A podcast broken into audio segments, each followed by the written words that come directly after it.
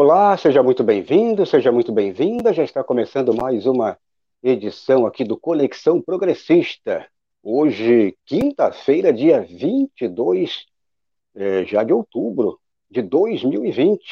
Estamos aí na reta, é, quase no final de outubro. Eu sou Valdo Santos, jornalista e editor aqui da TVC Jornalismo, e hoje mais um dia de parceria em nossa transmissão simultânea e ao vivo com a TV Jovens Cronistas. E aqui do meu lado, já o nosso companheiro do Sul, é, o nosso companheiro aí que representa o Sul, cronista aqui do grupo Jovens Cronistas, o meu camarada aí do Sul, portanto, o Ulisses Santos, Colorado Roxo, seja mais uma vez muito bem-vindo. Obrigado pela, pela saudação efusiva, lembrando da minha maior qualidade, uma das maiores qualidades, ser Colorado Roxo. Boa noite, Valdo. Boa noite a todos que nos assistem aqui na, nas redes sociais, nos canais. E vamos lá para mais uma noite de debates e conversas e bate-papo com candidatos né, uh, nessas eleições municipais. Muito bem, vamos então já passar os principais destaques de hoje. Vamos falar então já desta primeira notícia. A manchete principal aqui do Conexão Progressista Bolsonaro joga a população no abismo da pobreza. Então vamos tratar desta notícia aí também já repercutindo toda essa situação aí dos trabalhadores, principalmente quem está desempregado, quem está vivendo aí de bico, é, para quem dependia ou depende ainda do auxílio esmola, do auxílio fome, portanto do auxílio emergencial, vai acabar vai ficar só pela metade, o ano que vem vai zerar o auxílio emergencial. Vamos então falar de toda a situação é, dos trabalhadores aí que já estão rumo ao abismo por motivo desse desgoverno é, incompetente.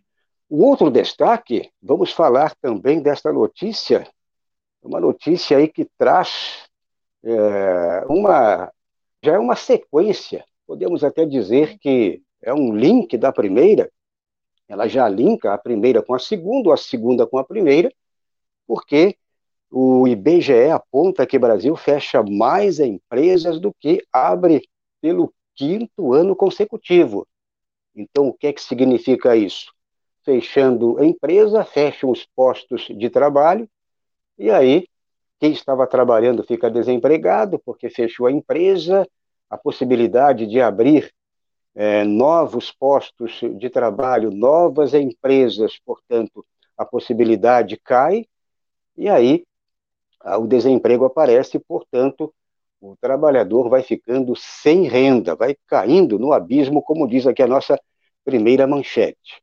Bom, e o outro destaque, já puxando este primeiro bloco, o destaque que traz exatamente o, a nossa sabatina é, diária, agora até véspera das eleições. Vamos trazer aqui candidatos convidados de todo o Brasil, candidatos ao cargo de vereador e vereadora. Então, o André Lameira, candidato a vereador pelo PCO de São Paulo, é o entrevistado desta quinta-feira, 22. Então já chamamos o André, ele está aqui nos bastidores, já convidamos o André para é, entrar aqui no nosso estúdio para começarmos, então, a nossa sabatina de hoje.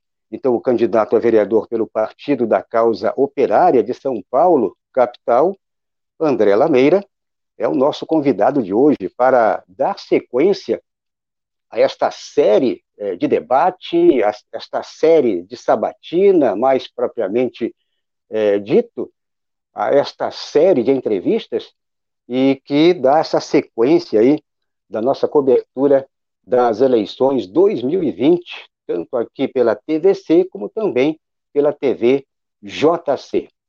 André Lameira, seja bem-vindo. Já queria que você fizesse um rápido resumo é, sobre a tua trajetória, a tua biografia. Quem é o André Lameira? O André Lameira, como surgiu na política, a tua trajetória política, o, a tua entrada no PCO e a tua proposta de disputar é, uma cadeira aí na, na Câmara de Vereadores de São Paulo, porque você entrou como candidato, você é candidato pelo PCO. Seja bem-vindo. Bom, primeiramente, boa noite, Valdo, boa noite, Ulisses, boa noite a todo mundo que nos assiste. É, Para mim é um prazer estar aqui na TVC, TV Jovens Cronistas. É, eu queria começar, na verdade, falando que esse espaço é um espaço fundamental nessas eleições de 2020, porque essas eleições têm uma característica peculiar. Elas são as primeiras eleições que acontecem com as novas regras eleitorais, que são as regras eleitorais que foram é, estipuladas na reforma eleitoral de 2017, quando o Eduardo Cunha era presidente da Câmara. E, segundo essas novas regras eleitorais, dez partidos ficaram de fora do tempo de TV e de rádio, entre eles o PCO. Então esses partidos eles ficaram completamente invisibilizados nessa campanha eleitoral e espaços como esse que vocês estão abrindo aqui são fundamentais para que as pessoas possam conhecer essas candidaturas que ficaram de fora do, da grande mídia e do, e do rádio também. É, enfim, falando de mim, vocês me apresentaram, eu sou André Lameira, tenho 29 anos. É, desde que eu era garoto, na época do colégio, eu sempre me interessei por política. Eu pegava os livros do meu pai, estudava marxismo. É, eu sempre me interessei pelo estudo do marxismo. E aos 19 anos eu entrei na faculdade de geografia, na, na USP. E quando eu entrei na faculdade, eu tive contato com o movimento político, né, o movimento estudantil, e comecei a me engajar nas lutas que aconteceram enquanto eu estive na universidade. A luta de 2011 contra a polícia militar, é, que levou a duas ocupações na universidade, é, a luta contra as prisões dos estudantes, né, foram presos 72 estudantes na USP naquela época. Posteriormente, teve uma luta é, sobre os processos democráticos dentro da universidade, é, em 2012 e 2013. Em 2013, eu participei do, da Jornada de Junho, como muitos, todos, todos os jovens praticamente que estavam na política naquela época. É, em 2000, a partir de 2014 e 2015, eu me engajei na luta contra o golpe. Durante todo esse período, eu não estava afiliado ao PCO. Eu me filiei ao PCO, na verdade, muito recentemente, em 2020 agora, durante a pandemia. Mas em todas essas lutas que eu participei, o PCO estava lá, é, desde a USP, desde as das primeiras lutas que eu participei. Então eu sempre tive uma afinidade política muito grande com o PCO. E enfim, com o aprofundamento da crise nacional, com o golpe de Estado e com a crescente polarização política, eu senti a necessidade de ter uma militância organizada, de fazer parte de um partido político, enfim, de, de ter uma militância mais séria. E aí eu me, eu me filiei ao PCO, comecei a militar no partido, e o partido é, lançou candidaturas em, em, uma série de cidades esse ano. E em São Paulo são 10 candidatos. A gente tentou lançar o máximo de candidatos possíveis, porque a nossa participação nas eleições tem um caráter é, particular também. Como nós somos um partido revolucionário, nós não acreditamos que as eleições elas possam levar a uma mudança substancial da sociedade. Nós participamos, participamos das eleições para levar o nosso programa, para fazer com que nosso, nossa proposta política seja conhecida da população. Então, eu estou saindo como candidato mais para fazer essa divulgação do nosso programa e, e, e, levar adiante essa luta. Muito bem. Estamos conversando com o candidato convidado de hoje, o candidato a vereador é, do PCO de São Paulo, o André Lameira. E uma rápida introdução, uma apresentação do candidato, para começarmos aqui a nossa sabatina, a nossa entrevista. Já peço para quem está chegando neste momento agora, ah, estamos começando a nossa transmissão, você pode fazer a inscrição, para quem não estiver inscrito, faça a inscrição, acione o sininho aqui do lado para ser notificado, dê o like, dê o positivo, para ajudar a levantar aqui a nossa transmissão. É, Para quem está no Twitter também é muito importante, você pode retweetar este material, ou seja, colabore com os dois canais, TVC Jornalismo e TV Jovens Cronistas. É, também, na medida do possível, você pode colaborar por meio aqui do nosso financiamento coletivo. Então é isso. É, vamos passar para o meu camarada Ulisses Santos. Então, eu passo a bola para você, porque já que você é colorado, né, você entende mais da, da redondinha do que eu. Né? Então, eu sei que você vai iniciar muito bem aqui, perguntando para o nosso convidado de hoje. Então, a bola está com você, Ulisses. Obrigado, vou ver se não faço feio. Uh, boa noite, André, tudo bem? Boa noite.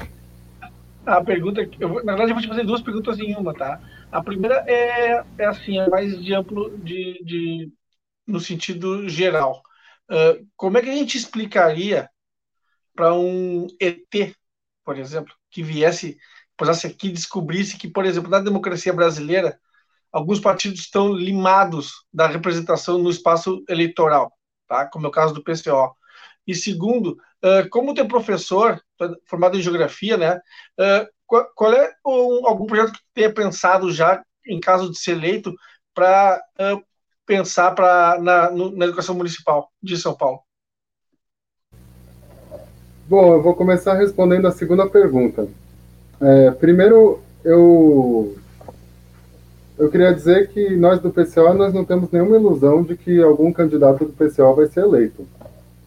Né? É, nós participamos das eleições para participar do momento da vida política do país que as pessoas estão discutindo política e, e, enfim, os partidos se apresentam, apresentam sua política. Agora, ser eleito é, é uma coisa que exige muito dinheiro, exige uma máquina, e com certeza quem tem as, as credenciais para ser eleito nas eleições são os grandes capitalistas, os, os candidatos apoiados pelos grandes, grandes capitalistas, no caso, né? Ou um partido que tem uma máquina eleitoral muito eficiente, como são alguns partidos de esquerda. No caso do PCO, é, o TSE, na verdade, tem atacado o nosso partido. É, acabaram de ser impugnadas duas candidaturas do partido, a candidatura de Porto Alegre e a candidatura de Curitiba. E aconteceu um caso também em Maceió, que é um caso exemplar do que são as eleições no Brasil. É, um camarada nosso foi é, inscrever a candidatura no cartório eleitoral e quando ele, ele chega lá e, e dá os papéis, os documentos para o funcionário do cartório, o funcionário do cartório disse assim: Ah, PCO nem é partido, eu não vou inscrever vocês. O, o camarada ficou meio atônito né, com, com isso. É, o advogado do partido ligou para o cartório e eles, e eles se recusaram a inscrever a nossa candidatura, de todas as formas. E quando o nosso companheiro estava saindo de lá, indo embora, o funcionário falou meio histérico que ele era massa de manobra e tal. Eu conto esse episódio para dizer o seguinte: as eleições no Brasil, elas são controladas pelo TSE, que é um órgão da justiça burguesa, que tem, tem elementos bolsonaristas aí. É controlado por elementos de direita. O PCO, quando vai participar das eleições, ele é sistematicamente atacado. Né? Teve outros casos, como companheiros que foram censurados em debates, e, enfim, candidaturas são impugnadas. Então, é, eu não tenho nenhuma ilusão de que nós vamos, de que eu vou ser eleito, de que alguém do PCO tenha a chance de ser eleito nesse quadro.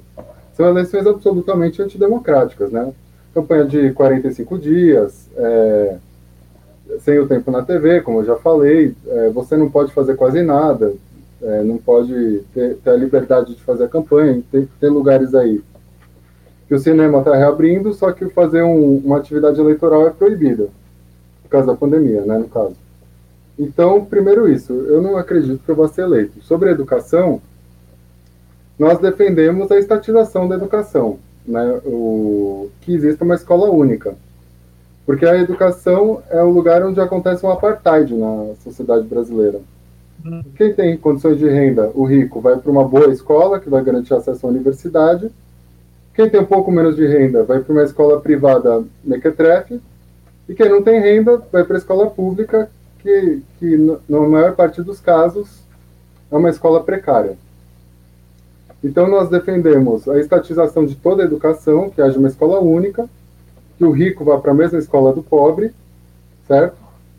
E, e no caso da, da pandemia, que, que é o, seria o, o, caso atual, a gente defende também é, o cancelamento do ano letivo contra o EAD, que o EAD é uma forma de voltar às aulas presenciais, né, de normalizar a situação. E, e quanto à educação, seria isso. A sua primeira pergunta. Me desculpe, acho que eu perdi a, a sua primeira pergunta. É, poderia repetir? Uh, a primeira pergunta era mais uh, de, de, retórica, né? Como é que tu explicaria, a partir do exemplo de vocês que estão sendo, digamos assim, censurados, vamos usar uma expressão assim, mais forte, né? No espaço eleitoral, como é que tu explica o conceito de democracia para um, uh, digamos, para um ET que vem de fora? Né? Que, tipo assim, alguém que espera que a democracia seja a, aquela coisa, né? Teórica no dicionário o, o, todos podendo falar, todos tendo acesso, todos tendo representatividade, de repente um grupo é, é cortado. Como é que tu vai explicar a democracia dentro dessa, dessa característica? Pois bem. Então, a questão da democracia é o seguinte: a, a sociedade que a gente vive é uma sociedade de classes. Né? As pessoas não são iguais perante, digamos assim, a vida social. Existem basicamente três classes sociais no modo de produção que a gente vive, que é o capitalismo. Nós temos a burguesia, que é a classe dominante, nós temos o, a classe operária, né, a classe trabalhadora, o proletariado, que, digamos assim, é a classe que opera o mundo econômico e material dessa sociedade, e nós temos uma camada média, que seria a pequena burguesia ou classe média. Né? A democracia seria o quê? A democracia, na verdade, é a democracia da burguesia. É um regime político que, que, digamos assim, está totalmente consoante à dominação que essa classe social tem na sociedade. Por isso que nós falamos democracia burguesa, porque é a democracia dessa classe social. A democracia operária, ela, na verdade, é, é, é uma coisa bem diferente do que as pessoas costumam entender como democracia é, que, que, seriam os, é, os, partidos disputando eleições e ganhando cargos eletivos. A democracia operária, ela na verdade tem a ver com a organização da classe operária é, em organizações próprias e independentes. Por exemplo, sindicatos, é, associações, conselhos populares. É, todas essas organizações são organizações da classe operária, e à medida que a classe operária tem tem essa, essas, essas organizações a serviço de uma luta política é, contra o Estado burguês, como o socialismo, é, aí nós temos a democracia operária. Isso que se chama de democracia é a democracia burguesa. É, na verdade, é uma ditadura para o proletariado e, e para as outras classes sociais. Isso está óbvio no que eu acabei de falar. O PCO, dentro da lei, vai lá registrar uma candidatura e o, o judiciário simplesmente decide que não, não vai registrar candidatura. Contra a lei, contra qualquer coisa. De uma forma totalmente arbitrária, ou seja, de uma forma completamente ditatorial. É contra isso que nós nos colocamos, contra é, essa democracia é, que, na verdade, não tem nada de democrático.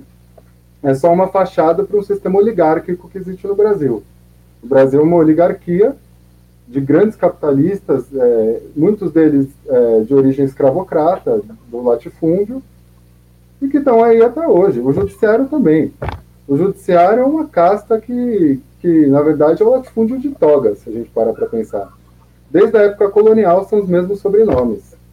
Então, o que a gente tem no Brasil é um sistema oligárquico é, e não tem democracia real. Na verdade, isso aqui é uma fachada, é uma espécie de válvula de escape para toda a pressão social que existe no país. É, deixa eu dar um exemplo. Até pouco tempo atrás, em maio, junho, o país estava de cabelo. O país, assim, eu digo, uma parte da, da população, uma boa parte da população, estava de cabelos em pé por causa da, do governo Bolsonaro.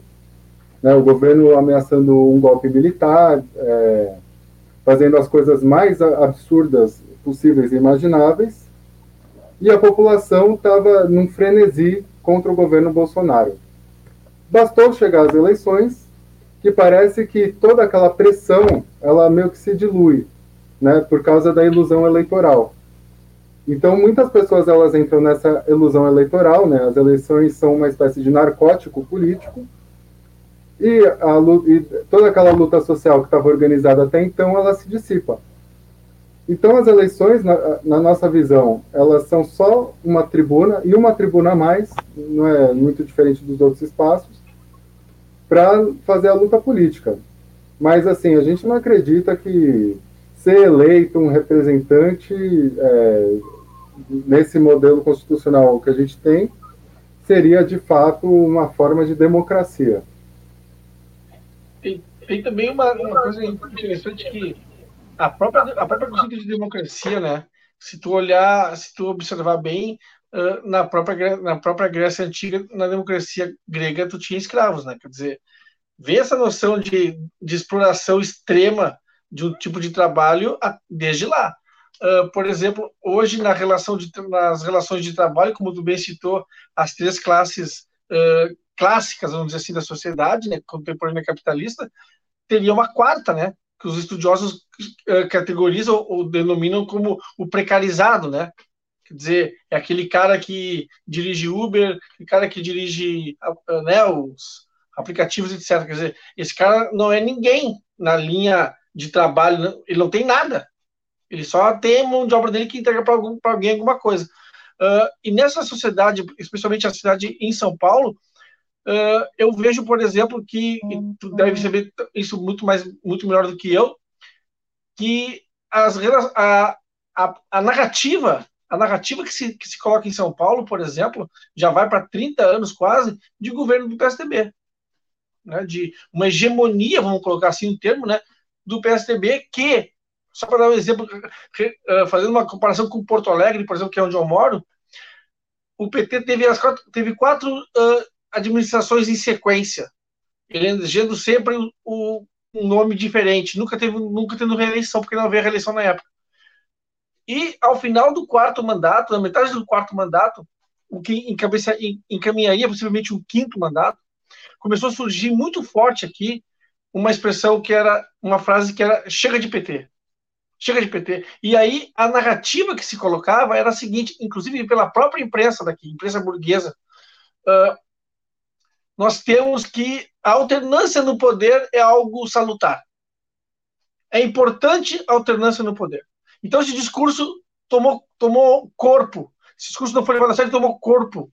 A ponto de, hoje, tu vê o que aconteceu em Porto Alegre. Só que em São Paulo, não se vê esse discurso. É como se dissesse, não, São Paulo vale. Podemos transformar São Paulo num grande feudo PSDBista. Eu queria que tu comentasse essa minha, essa minha impressão. Em relação a essa questão da, da alternância né, do poder, é, nas eleições de 2014 e até antes mesmo, é, nas eleições de 2010, é, falando de eleições gerais, é, esse discurso foi mobilizado pela direita, né? Uhum. A gente viu o Fernando Henrique Cardoso aí aparecendo na imprensa para falar que, que tudo bem, o, o, o PT governou com o Lula, com a Dilma tal, mas que é necessária alternância de poder para manter uma democracia saudável. Tudo isso é pura demagogia, não tem nenhuma, digamos assim, não tem nenhuma consistência mais profunda isso aí, porque, como você citou, aqui no governo de São Paulo, o PSDB está desde 2000, se eu não me engano. Não, desde 96, se eu não me engano. Está tá desde o governo Covas. São mais de 20 anos. Quase 30, eu acho. 25, sei lá. É, não, acho, acho, que não chega a 30, mas já são mas mais é de 20 anos do PSDB aqui. E eu, eu é. caracterizaria mais como uma ditadura do PSDB isso aqui.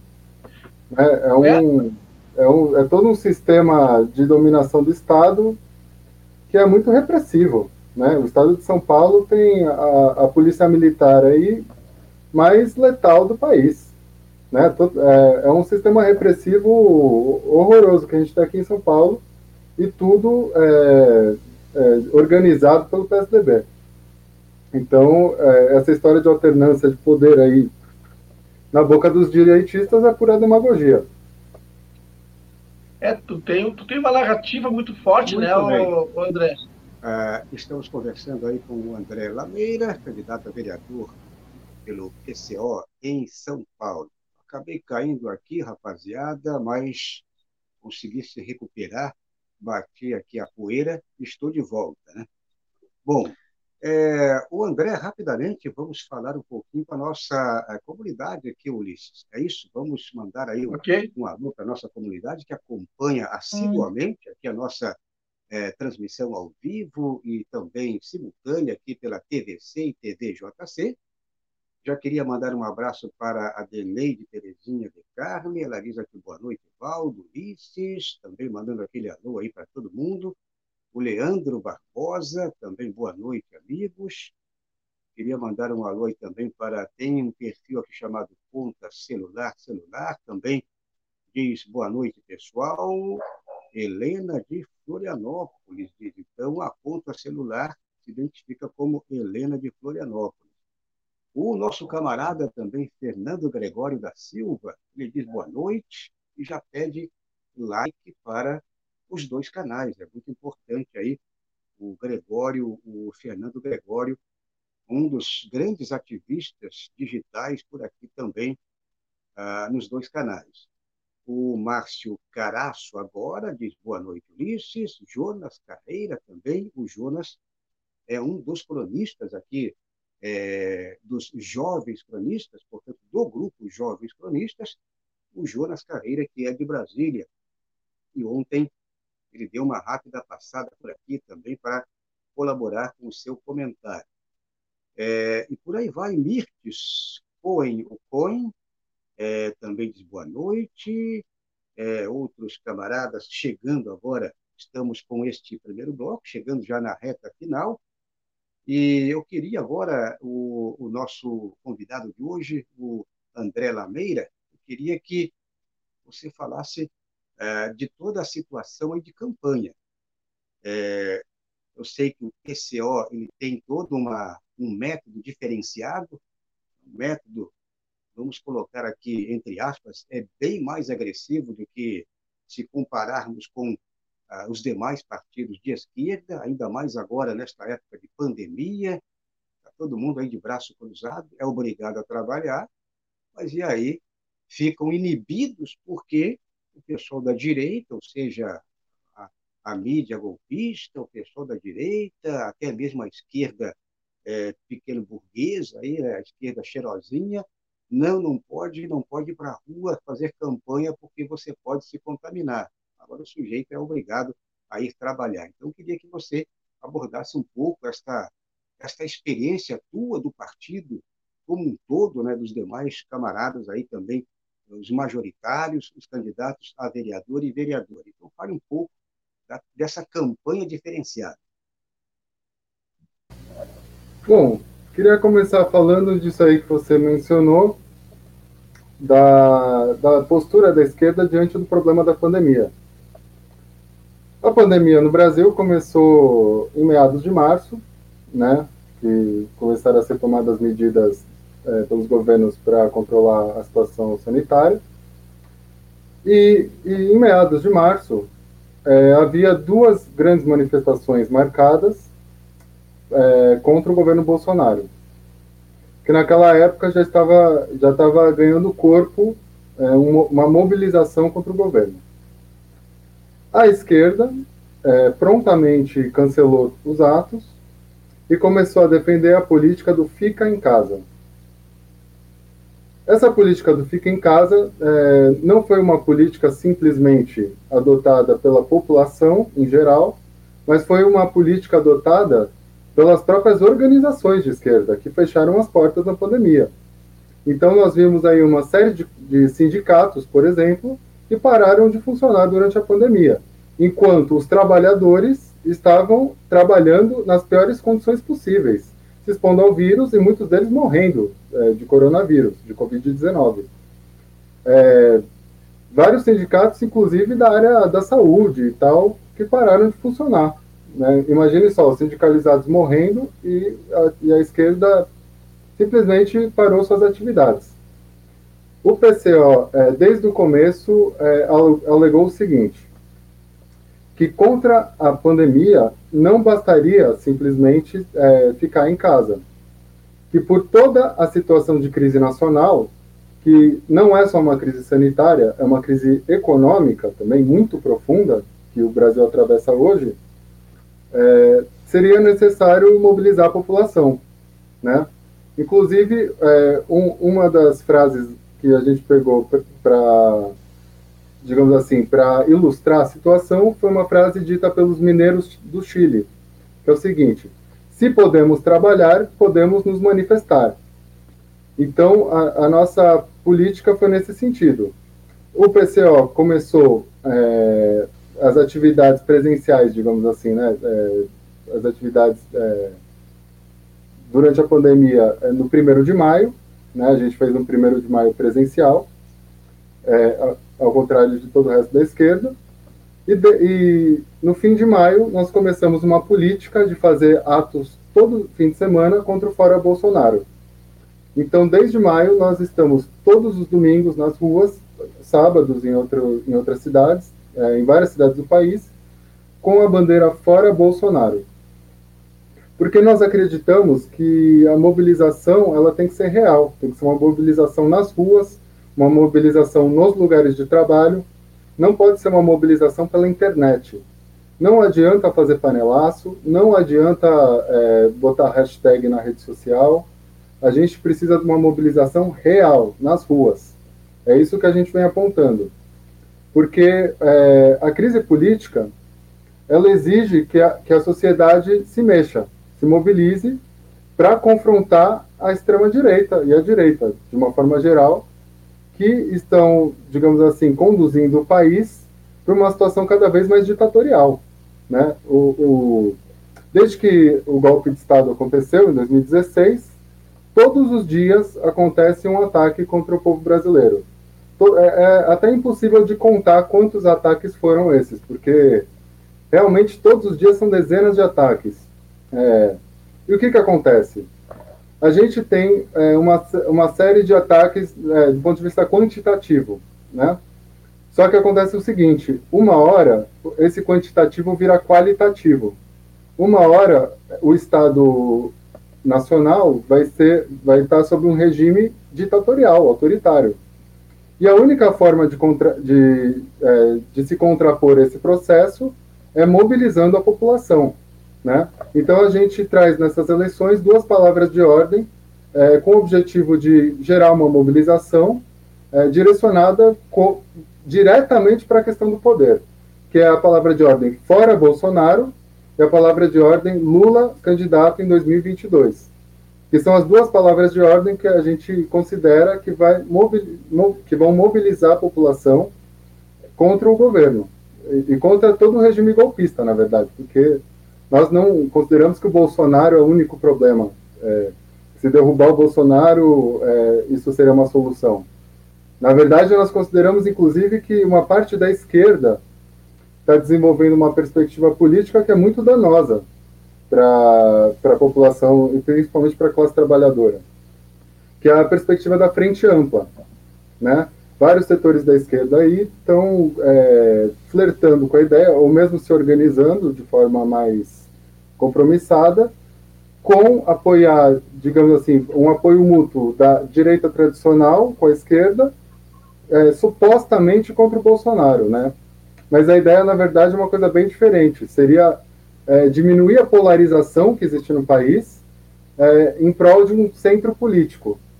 Só que o que acontece? A polarização é muito real. Ela não é simplesmente uma questão discursiva. Ela, ela é uma coisa que acontece no, no tecido mesmo da sociedade, material.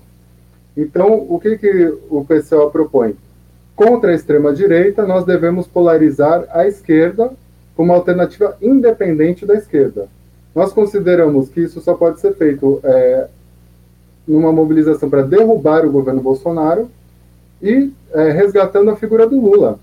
Porque o Lula, ele é, digamos assim, ele é meio que a síntese de todo esse processo que está acontecendo no, no Brasil. Além dele ser o maior líder popular de massas do país, né, e, digamos assim, a, a pedra no sapato da direita, muito do que foi feito no Brasil foi em função da figura do Lula, a, a Lava Jato, a prisão dele, toda a manobra eleitoral golpista é, para tirá-lo da eleição de 2018. É, a, além do Lula ser essa figura, ele é alguém que pode gerar uma mobilização é, na, nas classes trabalhadoras.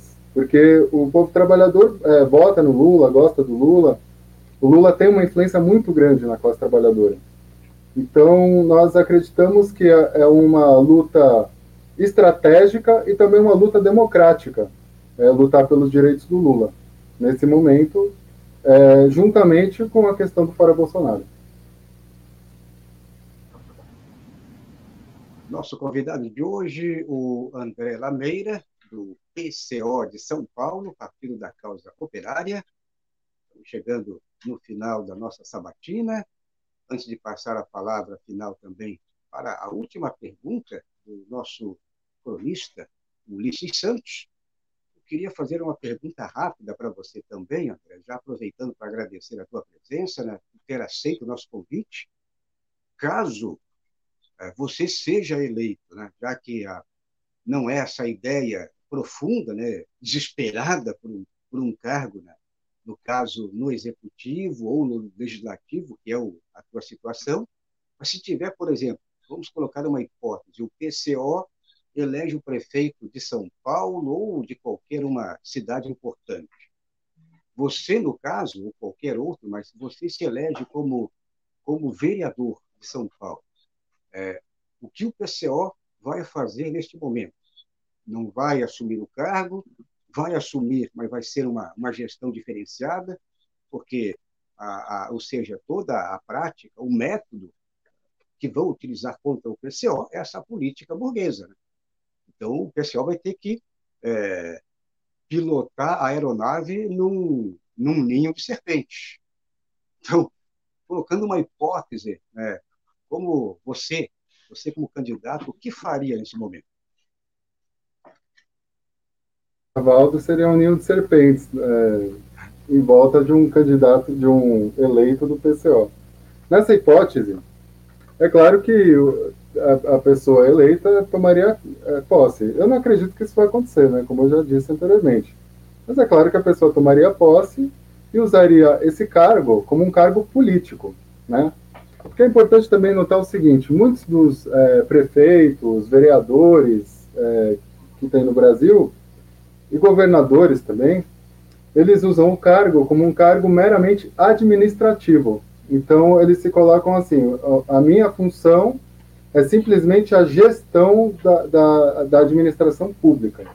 E nós acreditamos que não. Nós acreditamos que alguém que ocupa, é, que tem um mandato, é, é, antes de mais nada, uma figura política, uma figura que tem que é, estimular a mobilização da população, uma figura que tem que é, se, se inserir na situação política geral. Então, com certeza, no caso de alguém ser eleito, tomaria posse, mas seria duramente atacado de todos os lados, nós não temos nem dúvida disso. Seria, mas seria uma tribuna a mais para o nosso partido travar essa luta política, com certeza. Seria uma maneira do partido também usar a tribuna, usar toda a situação de cargo, né, para poder divulgar, né, fazer a propaganda, fazer a mídia do partido, já que o partido tem pouco espaço. No momento desse que o partido teria mais espaço em termos é, de Brasil, como vocês estavam, inclusive, quando eu, eu estava fora do ar aqui, é, o partido ele ele foi inclusive impedido, né, de em muitos locais, até mesmo de fazer a inscrição de alguns candidatos. Mas passo a palavra para o nosso cronista para finalizar aqui a nossa entrevista. André, uma pergunta, a minha pergunta é a seguinte, tem, tem sido muito destacado algumas experi a experiência do, ou o conceito, né, do mandato coletivo. Como é que tu vê essa experiência? O que, que tu acha desse, desse conceito? E, só para, antes de começar, sendo eleito, tu pretende uh, usar, esse, te valer desse conceito? O que? Desculpa. Mandato coletivo. O que, que tu acha desse conceito? Bom, o conceito de mandato coletivo é, é uma coisa que começou a ser adotado na esquerda é, há duas ou três eleições, né?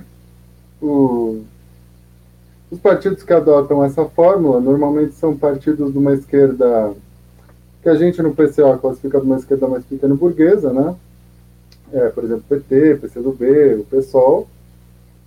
Nós consideramos assim, é, é válido, é, obviamente é válido, é, mas se insere na perspectiva política desses partidos, né, de conquistar um cargo, é, de se inserir no regime político atual, né, nesse sentido não, não tem nenhuma diferença com se uma pessoa só é eleita, né, na verdade, o, o, mandato coletivo, ele é, digamos assim, ele é uma coisa que traz uma, digamos assim, uma facilidade eleitoral, porque são mais pessoas, é, digamos assim, chamando o voto, né? Em vez de você ter uma pessoa na chapa, você tem cinco pessoas na chapa, ou outro número de pessoas. Mas nós consideramos que, do ponto de vista estratégico, né, da, estratégia do nosso partido, isso não tem nenhuma diferença com uma pessoa com um candidato único que se elege. É, entende? É, é, a mesma lógica que está por trás. Perfeito. Muito bem, agradecendo então o nosso convidado de hoje, candidato a vereador, cargo de vereador em São Paulo, pelo Partido da Causa Operária, o PCO, da capital paulista. E queria mais uma vez então agradecer por ter aceito o convite, André Lameira, a ótima campanha para você. Continue sempre na luta, na batalha. Camaradas aí do PCO, sempre lutando aí, muitas vezes de maneira solo, mas nunca desistem. Então, agradeço, ótima campanha e até uma próxima oportunidade. Eu, eu, que, agra eu que agradeço vocês, estou sempre às ordens, é só chamar. Qual é o teu número?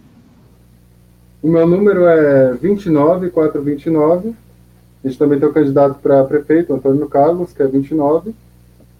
E eu que agradeço o convite de vocês, foi um prazer participar aqui do espaço. Eu já disse que é um espaço muito importante, é, reitero isso. E, e, e bora para a luta, né? E põe aqui à disposição para uma próxima. Agradecemos, então, o André Lameira, do PCO de São Paulo, candidato a vereador. Bom, Ulisses Santos, fazendo aquele rápido resumo para entrarmos aqui no noticiário, é um candidato diferenciado. Acredito Sim, que os candidatos eu... que já passaram por aqui é o candidato que tem propostas é, inéditas, ou seja, é um candidato que ele não se ilude. Ele sabe que ele, foi, ele fez questão de falar exatamente que o partido não se ilude em eleger prefeito e vereador, ou seja, o objetivo do partido é toda uma postura revolucionária. Não, é, ele não pensa num cargo agora, ele pensa num futuro talvez um pouco mais de médio prazo para longo prazo. Queria ouvir você. É, o, o, o PCO se caracteriza muito por essa condição que eu chamo de firmar posição, né? O fixar espaço, fixar posição. Quer dizer, pô, vamos combinar também, né, Valdo? Uh, já vai ser muito difícil uh, qualquer, uh, qualquer pessoa na verdade, sim, falando isso de outra maneira. Qualquer pessoa, como ele mesmo disse, qualquer pessoa que, que queira se eleger, ou queira ter uma, uma ideia de se eleger em, nessas, nessa eleição, dependendo do, do município que seja candidato, vai ter que dispor de um valor razoável em termos de grana, sabe? Então, assim, o que, que acontece? Isso já limita. Tendo um espaço eleitoral menor, isso limita mais ainda tendo espaço físico para divulgação da campanha menor por causa da pandemia, bom, tu imagina, é cada, isso se torna cada vez mais e mais e mais restrito. Aí tu tens um partido, como é o caso do PCO, que o tribunal simplesmente não considera. Ele não está no horário eleitoral, ele não está no espaço uh, de rádio televisão, de, dizer, ninguém sabe. E o termo que ele usou é bem forte, é invisibilidade, quer dizer, ninguém sabe quem são os candidatos do PCO a vereador ou a prefeito nas cidades. Eu chego impedir, ele chega a impedir a, o sujeito lá, o camarada, de fazer a própria não, inscrição e, como candidato. E, como candidato. e eu, não, eu, eu ia comentar para ele, mas acabou não dando tempo. Uh, teve, não lembro onde é que foi, não sei se foi Curitiba, eu acho, foi Curitiba que é o caso que ele citou. O juiz comentou, e, a, e, a, e aí a, a, apresentadora do programa que eu assisti é, com, leu o comentário do juiz acerca do material que, que o candidato do pessoal mandou para ter legalizado a, a, candidatura como ilegível. Cara, não se fala isso, cara. Não, sabe? É uma coisa assim que, que soa até como deboche. É, já tomando sabe? posição, assumindo postura, ele como magistrado. Julgamento de valor, como ela, né, Julgamento de valor. Posição. Então, sabe, é julgando valor, sabe? Então, assim, Exato. eu acho, por outro lado, eu penso assim, se é um partido que, que é, que vamos dizer, aspas, é pequeno, mas que incomoda, justifica. Porque tu imagina, cara, ia ter um, ia ter um gosto diferenciado, eu acho uma campanha com, com, um partido que efetivamente colocasse Agora, o dedo na ferida, sabe? Ulisses, isso que você falou, eu reflito já há muito tempo. Se tivéssemos hoje no PT 20%, 30% esse, dessa empolgação, né, dessa postura firme do PCO no Partido dos Trabalhadores, ah, hoje estaríamos aí com, com a presidência da República, com certeza, com o Lula, Ele tocou... não estaria preso, ele tocou em aspectos importantes, tá, para mim, nessa entrevista dele. Não, não, é. não, teria sido preso, eu falei. Não estaria Sim. preso, não teria é. sido preso à época. Ele tocou numa coisa importante que foi a questão da frente ampla, sabe?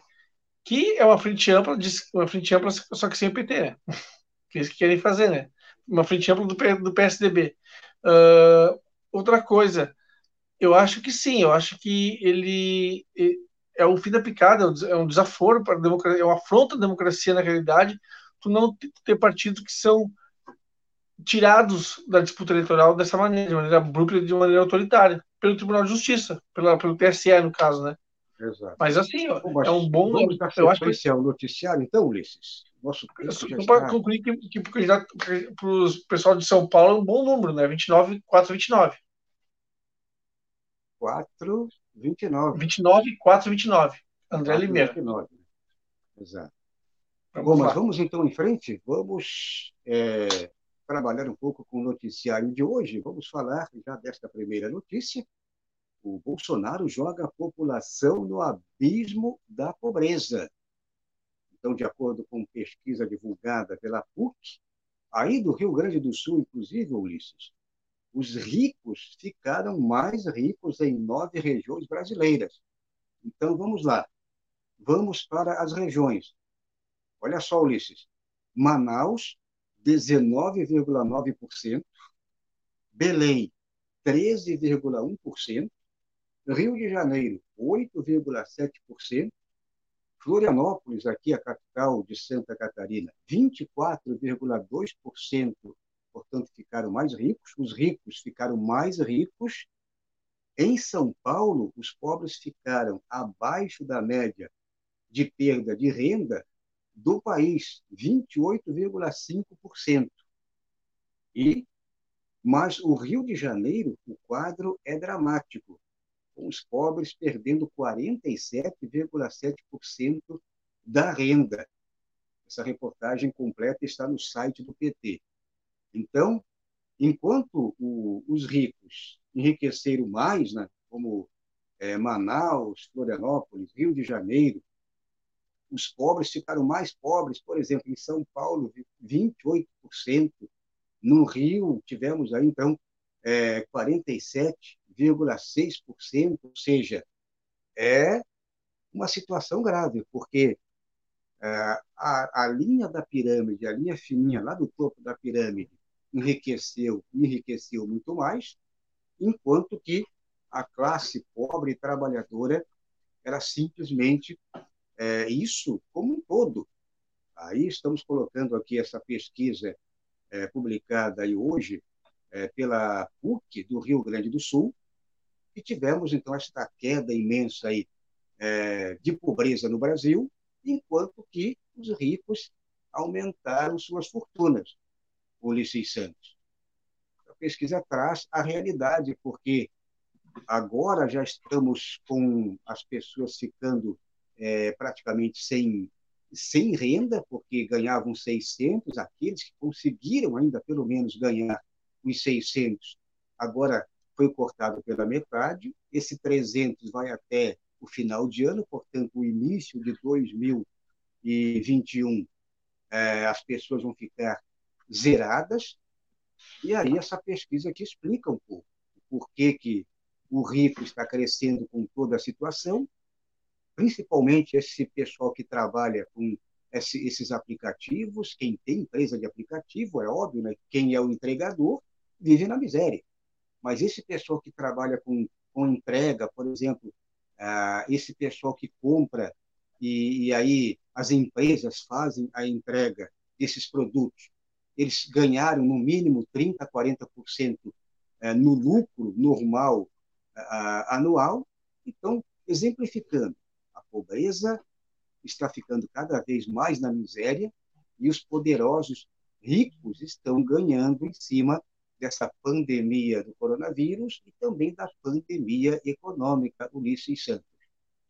É, e há um tempo atrás tu tinha, né, políticas eh, sociais afirmativas, né, Se, uh, sejam as bolsas que fossem, né, e hoje tu não tem isso, hoje tu tem cada vez mais, o que eu comentei até com o André no nosso debate, que é um conceito do precarizado, né, que se encaixa, por exemplo, na figura desses uh, trabalhadores que se colocam na condição de, na, melhor, da uberização, né?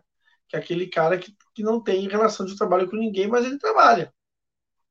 Né? Ele pega lá, ele ganha lá pela corrida, ganha lá pelo, pela entrega, etc. Agora, é um governo que se caracteriza, que se pauta, né? Pela concentração de renda, né? Isso é claro, isso é cada vez mais evidente e, eu, e é uma situação onde tu tens o trabalhador cada vez mais precarizado, cada vez mais uh, posto em condição de, de, de liquidação, para ser, né, ser direto assim. E, e, claro, nós temos que pensar também que o trabalhador tem que, como eu digo, re, remetendo a, um, a, um, a uma chamada, uma frase dos anos 80, eu sou antigo, que dizia: trabalhador, voto e trabalhador sabe? Quer dizer, tu tem que votar em quem, te, em quem te, é do teu campo. Não pode votar na pequena burguesia. Tem que votar em partidos de esquerda e de preferência de esquerda uh, com, que sai do rosa e vai para o vermelho mais estridente, entendeu? Senão, vai continuar assim para piorar. Se bem que, desculpa, só para concluir, Valdo, o Paulo Guedes diz, diz que está tudo bem, né? Que estamos crescendo. Fui irônico. É, ele está fazendo piada com toda a situação aí do povo brasileiro. Sem dúvida. Da classe trabalhadora. E aí fica essa guerra aí de vacina, com todo esse interesse econômico, ideológico, né? enquanto que os países aí, praticamente do, do mundo todo, os países estão se preparando para. Ah, eu estava lendo um artigo hoje, a maior vacinação que o mundo já presenciou até os dias de hoje em 2021, a preparação é de todos os países, independente de vacina. É, países que estão já se preparando com, com a questão de insumos, a, a, parte de armazenamento, porque você vai ter que um cuidado imenso com o armazenamento das vacinas, e sem o interesse, não interessa da onde que, que a vacina vai é, ser é, transportada para o país, se é, se é chinesa, se é a vacina do Reino Unido, se é norte-americana, se é russa, não interessa. Aqui no Brasil, não. O, o Bolsonaro, ele, ele, só vê o lucro e essa ideologia barata dele. Não, e sem contar que ele se, ele se baseia de maneira muito pobre, né? Numa lógica de guerra fria, né? Ah, não, não, China, a China vai inocular o comunismo. Na... Ah, dá um tempo, né, cara? E o pior é que assim, ó, uh, tu não tem não vou repetir, tu não tem ninguém de força que contrapõe esse cara. Por exemplo, o STF é aqueles, aquele palavrório que nos incomoda e nos enche o saco, desculpa a expressão aqui, sabe? E deputados e senados é tudo igual, né, cara? Só não tem, um não tem... tem. Tem um detalhe. Sim. Mais um artigo que eu estava lendo hoje, é, essa vacina, a vacina que ele ele já pagou adiantado, né? ele já deu aqueles milhões lá, acho que um milhão e quase dois milhões. Essa vacina do, do Reino Unido, essa vacina, o que, que significa isso? Essa vacina depende de insumos lá da China. Então, por exemplo, para você fazer um pão, você precisa do que, Ulisses? Qual é o básico de um pão? Não é a farinha? farinha né? A farinha. Claro. Então, é como se a comparação é como se você não tivesse farinha e você conseguiu farinha para você fazer o teu pão. Esses insumos que essa vacina está utilizando lá no Reino Unido, a AstraZeneca, né, Essa vacina, uhum. todo, vários, os insumos básicos da vacina, elas, elas é, são transportadas da China para o Reino Unido. Portanto, a vacina deles lá é a base chinesa. Então, não vão tomar porque é mais uma vacina comunista? Seria isso? A, ver, é, a verdade é que essa galera aí, eh, eu vou citar aqui alguns, né? Uh, Rodrigo Constantino, Lavo de Carvalho, o próprio Bolsonaro e a, e a turminha dele, a filharada dele, cara, esses caras eram um limbo, velho. Eles eram o limbo intelectual brasileiro. Eles eram o nada. E a eleição dele fez o quê? Que essa galera saísse e tivesse importância. É isso, quer dizer, nós vamos, nós vamos ter que resolver esse problema, cara, para tentar consertar esse problema, vai levar mais ou menos umas duas ou três gerações. Infelizmente. Bom, mas vamos em frente, vamos falar para você que está chegando agora, não fez a inscrição aqui em nossos canais, faça a inscrição aqui na TVC e na TVJC, toque o sininho aqui do lado para ser notificado, dê o like, dê o positivo, ajude também os canais aqui por meio do nosso financiamento coletivo, você pode ajudar os dois canais apenas com é, uma operação, ou seja, com uma ajuda você colabora com os dois canais ao mesmo tempo. Então é isso. Vamos em frente, vamos é, falar da próxima notícia. A notícia, esta próxima, vamos já linkar com a primeira, porque o IBGE aponta que o Brasil fecha mais empresas do que abre pelo quinto ano consecutivo. O Brasil fechou mais do que abriu novas empresas pelo quinto ano seguido, revelou pesquisa demográfica das empresas e estatísticas realizada pelo IBGE. No total, 697,1 mil empresas foram abertas, só que, olha só, só que 762,9 mil companhias fecharam suas portas. O saldo ficou negativo em 65,9 mil, portanto, a pandemia ainda agravou a situação de acordo com o Instituto. Então, esta situação aqui remete exatamente toda a situação que comentamos agora com Ulisses na primeira notícia. Porque se fechar empresa, o que, que significa isso? Fecham os postos de trabalho.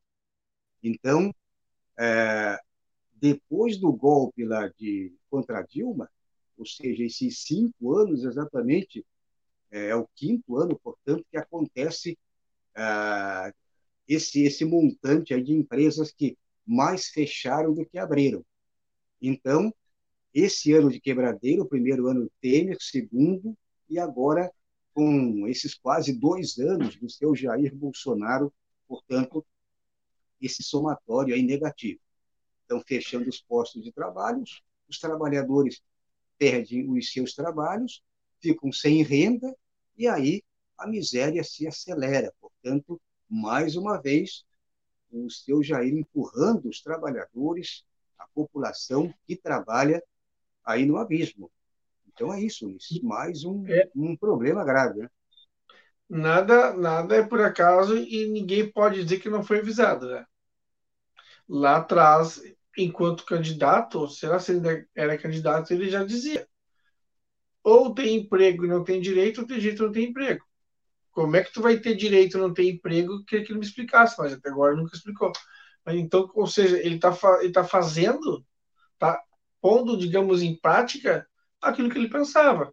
É acabar com, com o trabalhador, é agredir uh, os direitos trabalhistas, é fazer reforma. Porque assim, né, cara? Uh, quando tu reforma alguma coisa, que alguma coisa está quebrada, né? Está estragada, está ruim. É isso que está fazendo. A, a, lógica é essa, é transmitir para as pessoas que tu reforma o que está estragado.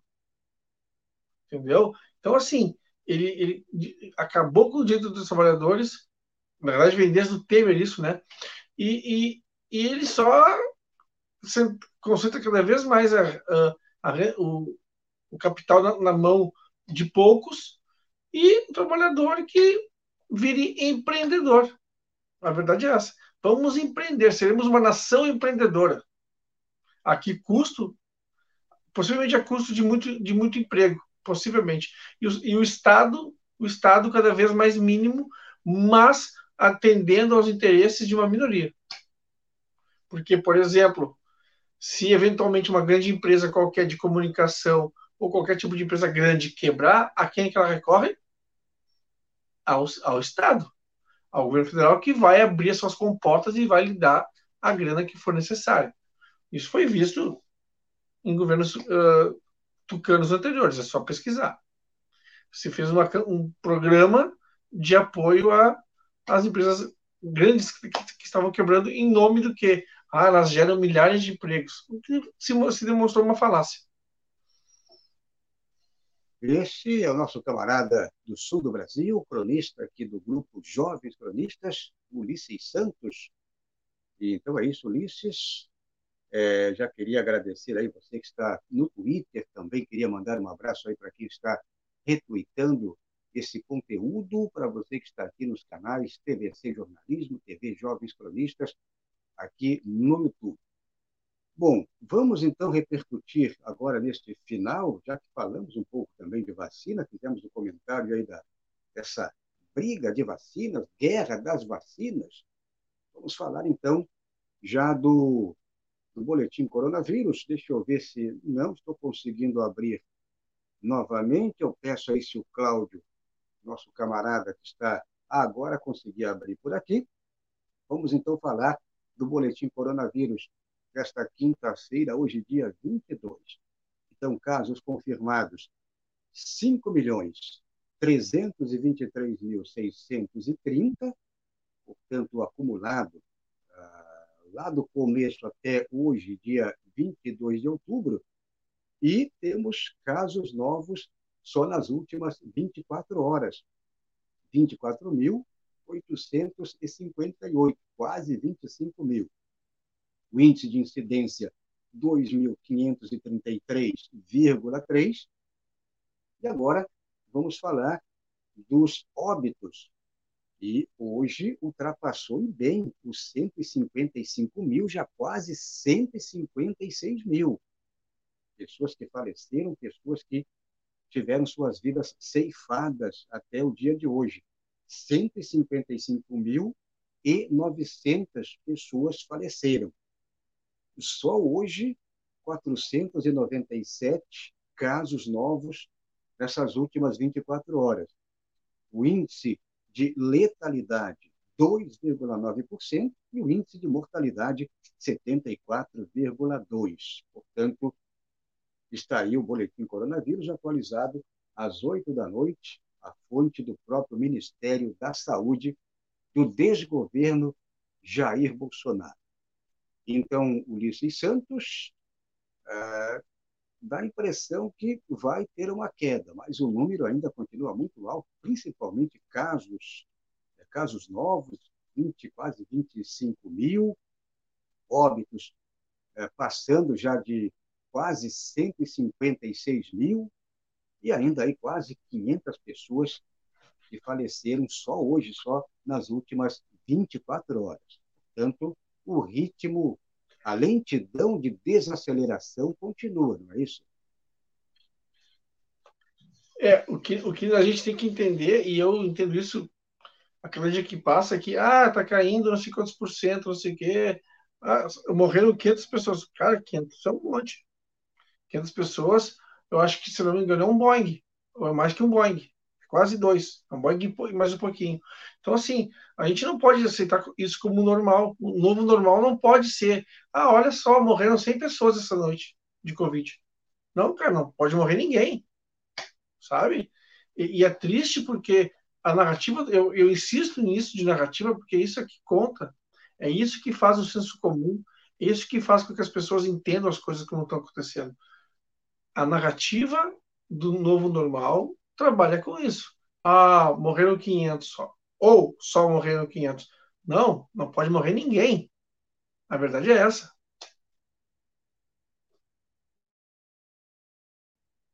Ah, isso aí, Jonas Carreira, o nosso camarada de Porto Alegre. Vamos então. Jonas Carreira? Mais uma Como assim? Eu falei Jonas Carreira? Falou. É que o Jonas Carreira o Jonas Carreira está por aqui. Um abraço de novo. Jonas Carreira. Ele diz aqui, o Jonas Carreira, é isso aí. É, é isso aí. Estou de mal contigo. Tem gente xingando, tem, não tem gente xingando por aqui. O Jonas Carreira Vou xingar está, o Jonas agora. Vou te xingar, tá dialogando por aqui. E aí eu estava lendo Jonas Carreira e falei, foi um ato falho. Então, não, mas eu vou. Agora... Ulisses, Guima... Ulisses Guimarães, então, né? Ah, piorou. Ulisses, Ulisses Santos, né? Ulisses Santos. Não, mas assim, ó, com todo carinho, eu gosto muito do Jonas, acho um cara de primeira. E tu é, também, um cara legal Um abraço. Está aqui um, um, tititi aqui no chat, um tititi muito grande. O Jonas Carreira ele está interagindo muito. Aí tem, tem Bolsonaro no pedaço. Então, um abraço para os Bolsonaro, né? Quem sabe eles, é, eles, eles se, se convertem aqui, né? Bom, então é isso. É, Ulisses Santos, vamos ficando por aqui. Você volta então na próxima quinta-feira e com mais uma sabatina, com mais um dia de entrevista. Então, é, mais uma vez, agradeço a tua presença e até, um, até quinta-feira. Né? Obrigado, Valdo. Obrigado a todos que nos acompanharam até aqui. Até semana que vem. É isso aí, meus camaradas, minhas camaradas. Um forte abraço aí para todo mundo. Eu sou Valdo Santos, jornalista e editor aqui da TVC Jornalismo. Mais um dia de parceria com a TV Jovens Cronistas. Forte abraço e até amanhã, a partir das nove da noite.